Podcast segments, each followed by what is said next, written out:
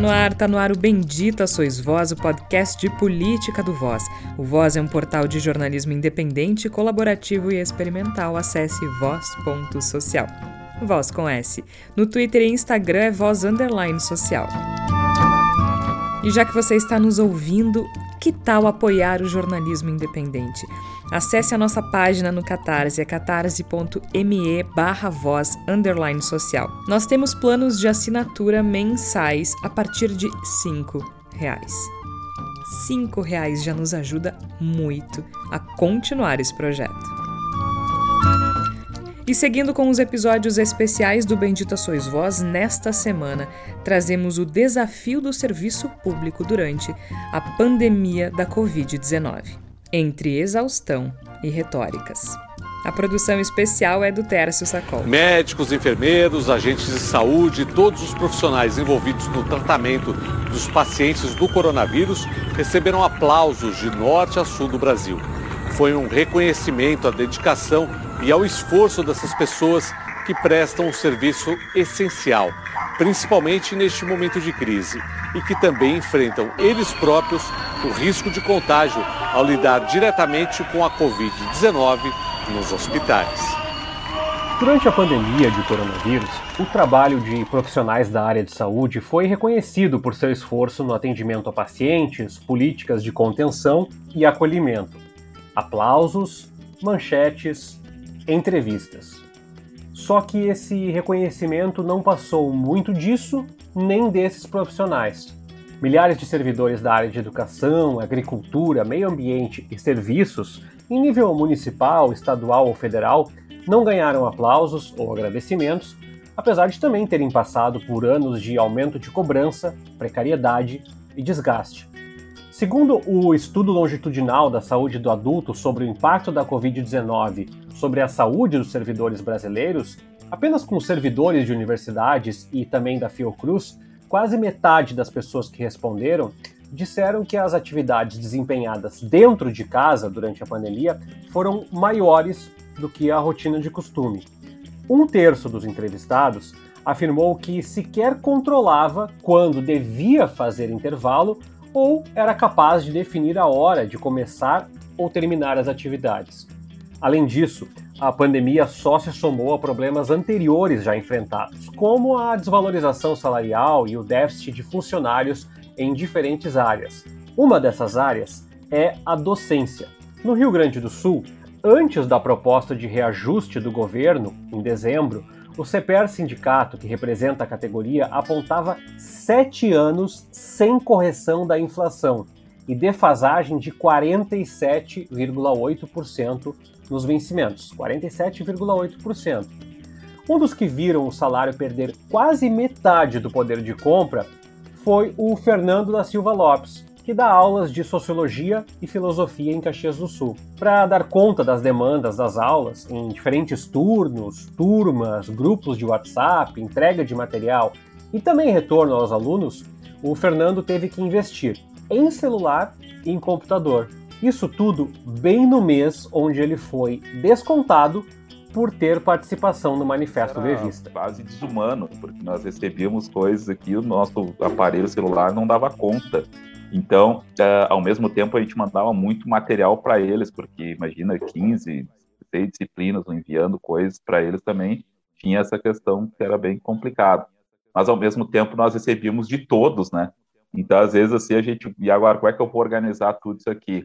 E aí acabou, né, que eu tive que comprar celular na pandemia ali, sem condições de ter, de, de comprar celular, porque o governo tinha nos dado uma, uma, uma espécie de castigo, que foi justamente nós temos recuperado as aulas, e aí, bem naquela época ali, ele não pagou, uh, janeiro e fevereiro ali, uh, o nosso salário, mesmo a gente tendo recuperado, então foi um mês que fiquei sem salário praticamente. Depois vieram outros descontos, né? Então, imagina a pressão vinha de todos os lados. E posso te dizer hoje, sim, seguramente que muitos dos meus colegas que não precisavam tomar algum remédio ou procurar alguma ajuda, assim, no campo da, da cannabis, da psicologia, acabaram tendo que procurar esses profissionais justamente em função de, de, de ter um pouco mais de, de, paz na vida, né? porque isso também acabou ah, fazendo com que a gente tivesse uma sobrecarga de trabalho muito alta. Então, imagina, né? O WhatsApp recebe tudo aquilo de material, tem que corrigir, tem que devolver. Os alunos perguntavam, a gente respondia. Eu tive que comprar um computador também, e obviamente tive que fazer isso fazendo empréstimo para poder pagar depois. E a gente gastava com a nossa luz, a nossa internet e todas as outras coisas que a gente tinha que fazer uh, aqui, né? A parte burocrática, tinha que fazer na escola, agora a gente faz na escola junto com as coisas de casa. Do outro lado do estado, na Zona Sul, cidade de Pelotas, a servidora da Secretaria Estadual da Saúde, Coordenadoria de Pelotas, Inês Soria, atuou no Comitê de Operações de Emergência, levantando dados de populações mais suscetíveis no início da pandemia e, mais recentemente, o retorno às aulas na região. Nós montamos e estruturamos roteiros para admissão de pacientes, para cuidados continuados, diferentes cenários também. Então, dando esse suporte para quem estava na ponta, reunindo com o profissional, reunindo com a equipe, com o hospital, reunindo com direção de hospital, com as vigilâncias epidemiológicas. Então, eram 24 horas, ou a gente estava reunido com esses profissionais, né, e também dando suporte até emocional para os profissionais, para os colegas. E a partir de abril de 2021, então, passando aquela primeira onda nível de março, a gente já tem um aceno do retorno presencial das aulas da rede pública. Nós fizemos um intenso trabalho com todas as coordenadorias de educação para implementar ali o protocolo que, que, deveria ser feito e adaptado para receber esses alunos. Da a sobrecarga também foi a tônica do trabalho dos fiscais agropecuários do Rio Grande do Sul. O Antônio Augusto Medeiros, que preside o Sindicato dos Servidores de Nível Superior do Poder Executivo do Rio Grande do Sul, Sinterx, lembra que, embora a atividade desse setor seja quase invisível ao público, ela foi sim fundamental para a população gaúcha durante esses dois anos de pandemia. Certifica parte da produção e, e garante tanto a sanidade o, do, dos rebanhos ou a inocuidade dos alimentos, a gente acaba não aparecendo em, normalmente, mas está é, tá presente a nossa atividade em toda a alimentação, desde o café da manhã até a janta, tem a presença do trabalho do servidor agropecuário. Os servidores do setor agropecuário não pararam né, durante a pandemia, desde o início, então, eles vivenciaram essa, essa rotina puxada de trabalho né, durante a pandemia para garantir o abastecimento. E até a gente viveu algumas coisas que, que os, os sindicatos entraram é, com relação às condições de trabalho desses servidores que trabalharam durante a pandemia. Então, eles começaram desde o início trabalhando presencialmente, mas sem as mínimas condições. Na agricultura, sem máscara, sem contrariando inclusive o decreto do próprio governador do estado sem disponibilização de máscara, sem a, o isolamento, o, o distanciamento necessário, sem álcool gel. A gente passou por algumas situações que os colegas recebiam fracionamento, não sabia nem o que era, um frascozinho desse tamanho de álcool gel com fracionamento feito, sem embalagem, sem rótulo, é, feito na própria Secretaria da Agricultura, que foram até frutos de, de algumas denúncias ao Ministério Público do Trabalho, que inclusive notificou a Secretaria da, da Agricultura, abriu um inquérito contra a Secretaria da Agricultura, para que desse as condições mínimas de trabalho para os, os trabalhadores essenciais. A gente parte com uma lógica, bom, tu é essencial, tu tem que trabalhar. Não, eu sou essencial, trabalho essencial, tem que trabalhar, mas o Estado tem que me dar as condições para que eu trabalhe e não tenha é, um risco para a saúde do trabalhador. Isso a gente, na agricultura, não teve. Então, tiveram vários casos de Covid, várias denúncias, e para que e muita pressão dos sindicatos para que a gente conseguisse ter um mínimo, que é as condições de trabalho para aqueles servidores que estão no dia a dia, que pela natureza da função não puderam é, deixar de, de trabalhar presencialmente. Isso foi impactante, como destacou o Antônio, para a saúde mental de uma série de profissionais do serviço público. A Inês Soria corrobora. Mesmo que a sociedade não enxergue tudo que nós fizemos, nós temos né, consolidado todo o nosso trabalho, todos os setores, o próprio setor de regulação, que foi né, em março do ano passado, que sofreu muito drasticamente, inclusive com questões de saúde mental, né, a regulação do Estado é tendo que fazer escolhas de quem é que ia acessar leite de e quem é que ia morrer por falta de acesso, em uma condição extremamente degradante, né, e é importante as pessoas saibam que isso aconteceu. Tivemos pessoas que morreram porque não tínhamos leito de UTI disponível. Mas se tantos serviços só foram oferecidos às custas de horas além do expediente, trabalho remoto e compensação muitas vezes de estrutura precária, por que, que se perpetua ainda entre parte do empresariado, lideranças políticas e sociedade civil um discurso contra o funcionalismo. 90% da receita toda com salário e é obrigado a dar aumento de salário. O funcionalismo teve aumento de 50% acima da inflação, tem estabilidade de emprego, tem aposentadoria generosa, tem tudo. O, o, o hospedeiro está morrendo, o cara virou um parasita, o dinheiro não chega no povo e ele quer Bom, aumento a fala do Paulo Guedes, há cerca de dois anos, como outras tantas, omite ou distorce informações. Uma delas é sobre os tais 50%. Diferentes categorias do funcionalismo não têm aumento real de salários há cinco anos ou mais. Além disso, outra falácia é sobre o fluxo de trabalho. Segundo o estudo do DIEESE, o Rio Grande do Sul teve, em apenas seis anos, redução de quase 20% no número de servidores do Poder Executivo, sobrecarregando os remanescentes, claro. No caso dos professores, o próprio governo gaúcho teve que adiar uma reorganização curricular por não ter docentes suficientes. A pandemia, então, escancarou a necessidade de um Estado que seja efetivo e amplo no atendimento das demandas sociais. Essa é a avaliação que traz Luciana Pape, professora do curso de Administração Pública da Universidade Federal do Rio Grande do Ficou Sul. muito evidente, né, em âmbito internacional, que todo o discurso que permeou a década de 90, né, que menos Estado, que deixar apenas o, o mercado regular e alocar os recursos, né, na sociedade, que isso não era suficiente para prestar e para dar conta de bens eh, sociais e públicos fundamentais, né, como saúde pública. Então é preciso Estado. Acho que esse consenso, né, a literatura tem mostrado que houve um recuo nessa discussão né, do Estado mínimo. Inclusive, países europeus já vêm algumas, alguns anos recuando no processo de privatização, na redução da burocracia estatal. Né? Então, esse é um movimento que já vinha acontecendo e com a pandemia né, uh, agudizou, avançou né, essa, essa ideia de que o Estado é importante para prover bens essenciais para o povo, que o mercado não faz isso e que o discurso da meritocracia uh, não é razoável, nem todos conseguem ter acesso uh, a uma boa formação e participar e concorrer né, desse mercado em condições iguais. Então, e muitos não conseguem dar conta da sua própria sobrevivência, das suas condições mínimas, né, materiais mínimas de sobrevivência sozinho. E que, portanto, o Estado é importante.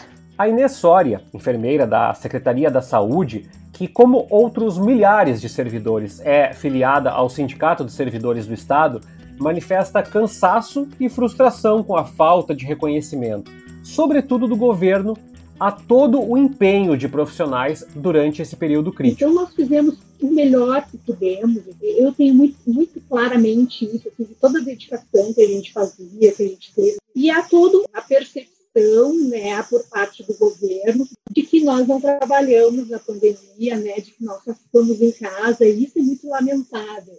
Nos nossos recursos próprios, usando a nossa internet, os nossos equipamentos, os telefones sempre à disposição também, e não houve nenhuma contrapartida por parte da Secretaria Estadual da Saúde, muito menos né, pelo governo do Estado, no sentido de atender aqueles colegas que não tivessem essa estrutura mínima né, para começar a trabalhar. E também não só no momento de pandemia. Né? A gente, eu, pessoalmente, tenho essa responsabilidade, os colegas, evidentemente, também têm, de que nós temos esse dever né, para com a sociedade, portanto, a gente se disponibiliza. A gente trabalha em regime de tempo integral, mesmo sem perceber o adicional devido né, ao regime. Antônio Augusto Medeiros, do Sintergs, pensa semelhante houve uma lógica de precarização que deve ser analisada com cautela. Não pararam, viveram uma situação muito complicada de excesso de trabalho, dentro de uma dificuldade muito grande, em especial as servidoras que não conseguiram parar durante a pandemia,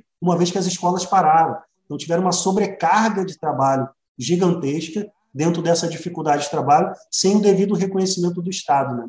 Então, ao mesmo tempo que os servidores da saúde, da agricultura e todos os servidores de forma geral trabalharam para garantir que que a gente pudesse segurar a onda, esse é um slogan que a gente segurar a onda durante a pandemia, nós acabamos vivendo ataques, seja no governo federal ou mesmo no governo estadual, que, que por mais que pague o salário em dia, eu, você pagar em dia, eu uso uma analogia que é como se a gente fizesse na iniciativa privada, falasse, bom, eu estou te pagando em dia, mas estou pagando metade do seu salário. Porque hoje o servidor público estadual recebe metade, teve metade do seu poder de compra consumido durante a pandemia. Aqueles servidores que trabalharam de casa, que são das atividades meio, que tiveram a possibilidade de trabalhar em casa, trabalharam sem nenhuma condição. Então, a pandemia descortinou também uma lógica que é extremamente complicada. É possível diminuir o Estado, é o trabalho de casa, o trabalho remoto, para todas as atividades. E a gente aqui dentro do sindicato vem trabalhando também nesse sentido, que entende que nem todas as atividades, e essa atividade, essa diminuição da, do, do, do papel do Estado, da relação social dos servidores também no seu local de trabalho, é extremamente complicado, principalmente numa situação que a gente vive é, sem as estruturas mínimas de trabalho. Você quer trabalhar em casa, mas tu usa a sua internet, tu usa a sua cadeira, que muitas vezes não é ergonômica, tu, tu a tua luz, e, e tu tem que cumprir uma demanda de trabalho por ser uma coisa nova dentro do serviço público, muito maior do que tu cumpria antes. Aliás, diante das críticas aos servidores, que, segundo parte de alguns protestos que aconteceram durante a pandemia, queriam ficar em casa por ser mais fácil, Fernando da Silva Lopes, professor, responde. É muito contraditório, né? Porque, na verdade, nós queríamos, é, obviamente, era estar em sala de aula, né? Se a gente for ver, na sala de aula, seria mais uh, prático, vamos dizer assim, nós estarmos lá e realizar nossas atividades lá do que propriamente em casa. Porque em casa nós tínhamos diversas atividades, né? A gente tinha. É, não, a gente não tem estrutura para dar aula em casa, né? É a nossa casa. Né? E a gente trouxe o nosso trabalho para casa. Então, o que acontece com esses discursos, que é, são discursos extremamente errados, porque eles não conseguem ver o quão é complicado a vida do professor, no sentido de que professor trabalha sábado, trabalha domingo, trabalha feriado. Esses são dias, inclusive, propícios para nós podermos corrigir, uh, fazer atividades, pensar, elaborar outras, outras uh, propostas né, para entregar para os alunos. E isso deixa a gente muito triste quando as pessoas pensam dessa forma, porque, na verdade, o trabalho que o professor faz é um trabalho assim de trincheira. Não, não é uh, a gente pegar e ficar fazendo um discurso assim de que ah, coitado dos professores. Não, é que é assim mesmo. Então, assim, uh, os professores com certeza gostariam de estar na sala de aula, porque, na verdade, a gente estudou para isso, né? Para estarmos na sala de aula e não ficarmos em casa. Alex Santos Sarati, que é vice-presidente do CEPERS, sindicato, que representa os professores do Rio Grande do Sul, diz que é importante olharmos com lupa o discurso sobre essa transformação digital do ensino que veio na pandemia, porque há muitos interesses em avaliação. Passamos uma vida inteira reivindicando a inclusão digital, ela nunca veio. Agora caiu como um pacote pesado, onde para ontem tu tem que resolver todas né, as demandas e todos os déficits. E é uma realidade que, analisando friamente, deve uh, se impor, né, assim como em outros uh, aspectos do mundo do trabalho e do serviço público. Então, também nós vamos precisar pensar em abordagens, em políticas, em maneiras como mediar isso para que a gente não caia numa escala de introdução da tecnologia que, por um lado, uh, venda verdadeiros pacotões educacionais comprados de empresas e instituições privadas, e, por outro lado, né, a gente não perca também né, a marcha e o rumo da história. Né? São processos inexoráveis, mas que têm mediação. E essa avalanche de ataques ao setor público, que não começou com a pandemia, é muitas vezes revestida de uma retórica, cheia de palavras-chave como meritocracia, eficiência, modernidade e reforma. No entanto, há desequilíbrios que merecem nota. Por exemplo, um servidor municipal no Brasil tem salário médio de R$ 2.900, segundo dados do Atlas do Estado brasileiro.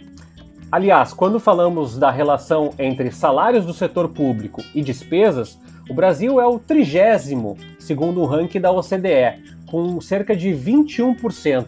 Esse número é muito menor que o da Costa Rica, com 40%, e do México, 32%. O presidente do Sintergs e fiscal agropecuário, Antônio Augusto Medeiros, critica essa narrativa que é estabelecida. Primeiro, eu acho que tem uma, uma construção é uma, de uma narrativa que é, que é, que é na tentativa de, de, diminuir as ações coletivas, né? seja elas quais, quais são. Né? O serviço público que está preocupado com a saúde da população, seja um ataque aos sindicatos que estão preocupados de ordem coletiva, numa visão individual, assim, individualista, né? Que eu acho que acaba ecoando. Eu acho que um pouco desse olhar individual e algumas narrativas falaciosas com relação, inclusive, aos salários dos servidores, né? É, a, o nosso salário base é 3 mil reais. Então, na média do servidor público estadual é 4, 5 mil reais. Então, os altos salários não estão no executivo estadual, não estão nesse com o enfermeiro, com o médico veterinário, eles não estão nesse, nesse patamar. Então, você comparar todos os servidores públicos de forma homogênea é, acaba gerando uma dicotomia, acaba é, gerando essa, essa, falta de percepção da sociedade. Né? E eu acho que às vezes fica muito efêmero. Né? Os servidores da saúde tiveram, a sociedade aplaudiu os servidores, servidores da saúde, em diversos momentos. Mas é como se é, não conseguissem perceber que dentro, parte desse processo, existem servidores públicos. Parece que, que não são servidores públicos. Então, acho que tem uma responsabilidade também dos sindicatos e nossa, é, como servidor, da gente estar tá mostrando qual é o papel para combater essa construção. Porque tem atividades que não podem e não poderão ser executadas de forma nenhuma pela iniciativa privada. Então, e a pandemia deixou mais claro isso. Na Fundação de Proteção Ambiental do Rio Grande do Sul, os servidores conseguiram organizar as rotinas para alcançar bons resultados, a despeito de questões estruturais. Com exceção da equipe de atendimento a denúncias e emergências, os trabalhadores operaram em home office. Apesar disso, a engenheira química e presidente da Associação dos Servidores da FEPAM, Vanessa Isabel dos Santos Rodrigues, faz um alerta. Quando se analisa o trabalho dos servidores e o próprio setor público, é necessário olhar para múltiplos fatores, como o déficit de servidores e o amparo oferecido ou não para cada atividade. Se uma empresa privada, a cada quatro anos, tivesse alteração do seu CEO, né, e nesse processo de alteração ele resolvesse mudar toda a sua operação, mexer a estrutura, alterar funções, cortar custos, tu não teria empresa que sobreviveria a isso. E é isso que se observa, né? Porque eles, ao invés só de tu implementar as melhorias, existe toda essa alteração para poder colocar a sua, a, a, sua cara, né? A sua marca. Fora isso, né, sucateamento de estruturas, é, equipamentos, veículos, o não investimento em informatização dificulta o bom desempenho. E né, tu não ter uma renovação do quadro né, nas instituições que consiga manter o seu padrão de qualidade. Então, um investimento em mão de obra, isso é importante. A FEPAM mesmo é um exemplo, né? Hoje a gente trabalha com um número de funcionários muito aquém do que é previsto na Lei Estadual 14.431 de 2014. Né? Na lei era previsto 771 pessoas, hoje nós temos 333 empregados. E isso é o que? É consequência de um governo? Não. Isso, por isso que a gente coloca como uma má gestão do Estado, né? Porque isso é consequência de vários governos onde se observa que as pessoas vão se aposentando, vão se desligando e tu não tem uma reposição. Então, dessa forma que a gente entende que para um efetivo né, crescimento e melhoria do Estado, o caminho não é a privatização. A professora Luciana Pape, de Administração Pública e Social na URGS, tem uma hipótese para explicar a dominância desse discurso ortodoxo em alguns setores da sociedade. A década de 90, o discurso neoliberal, gerencialista, ele foi tão eficiente do ponto de vista simbólico para convencer a população, né, de que o Estado é apenas um eixo maléfico, como disse o José de Souza, né, que é só o berço da corrupção e do patrimonialismo. Então, o discurso neoliberal gerencialista ele foi tão competente nesse convencimento da população que é do senso comum as pessoas pensarem que precisa ter menos Estado. A população, sobretudo a população brasileira, né, ela acha que a política é o grande mal a ser combatido que o Estado, que os funcionários públicos são um grande mal a ser combatido. Né? Então pensam ainda naquela ideia lá construída pelo Collor, né, que falava do caçador de marajás. O Bolsonaro veio agora recentemente com a ideia né, da zebra gorda, ou seja, de que, bom, o Estado tinha que sustentar um bando de zebra gorda, que seriam funcionários que não trabalhavam. Então, esse é um discurso, é uma simbologia construída há tempo. E isso é intencional, isso faz parte de um projeto político, né? Para mim está dentro das relações internacionais. Os países desenvolvidos em muitos momentos, né, tiveram um bom um estado grande, né, uma burocracia grande, um estado capacitado, construíram sua industrialização, seu sistema de proteção social e indicaram para os países em desenvolvimento, para impedir que eles se alçassem a potências concorrentes, né? Indicaram os países em desenvolvimento para que seguissem rotas diferentes. Ali nasce todo o discurso uh, gerencial, toda a lógica, né, de estado mínimo indicado para os países periféricos, né, como o Brasil, e a gente caiu nessa, né? Tem alguns autores que trabalham, a Ju Shang mostra essa lógica que existe nesse discurso, né, desses pacotes de reformas indicados é, dos países centrais para os países em desenvolvimento e que tem né, esse objetivo implícito de barrar uma possibilidade de concorrência internacional. Mas em meio a tantas assimetrias e um governo federal com viés autoritário, como pensar uma construção de estado de bem-estar social e com valorização dos serviços coletivos e públicos? Bom, provavelmente não haja uma única resposta, mas Alex Santos Sarati, do CEPERS, tem uma proposta. Vai passar por essa compreensão desses setores organizados e que são ativistas de desenhar um projeto, criar relações políticas e ir para o enfrentamento. Né? O enfrentamento no, no, bom sentido da palavra, da boa luta, da boa disputa, do bom debate. Nós perdemos muito disso nos últimos tempos, até porque nós passamos até uma postura muito, muito reativa. O sujeito fala, faz uma coisa e todo mundo corre para responder aquilo.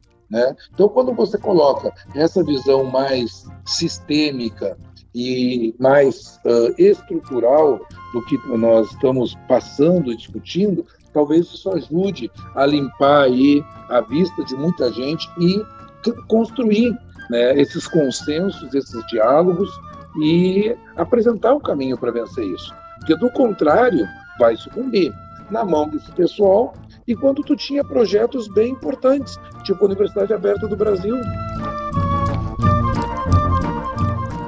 O Bendito Sois Vós vai ficando por aqui. A produção especial é do Tércio Sacol. A gente segue com uma série de episódios especiais pelas próximas semanas, mas a gente volta sempre às quartas-feiras, às 5 horas da tarde. Até lá!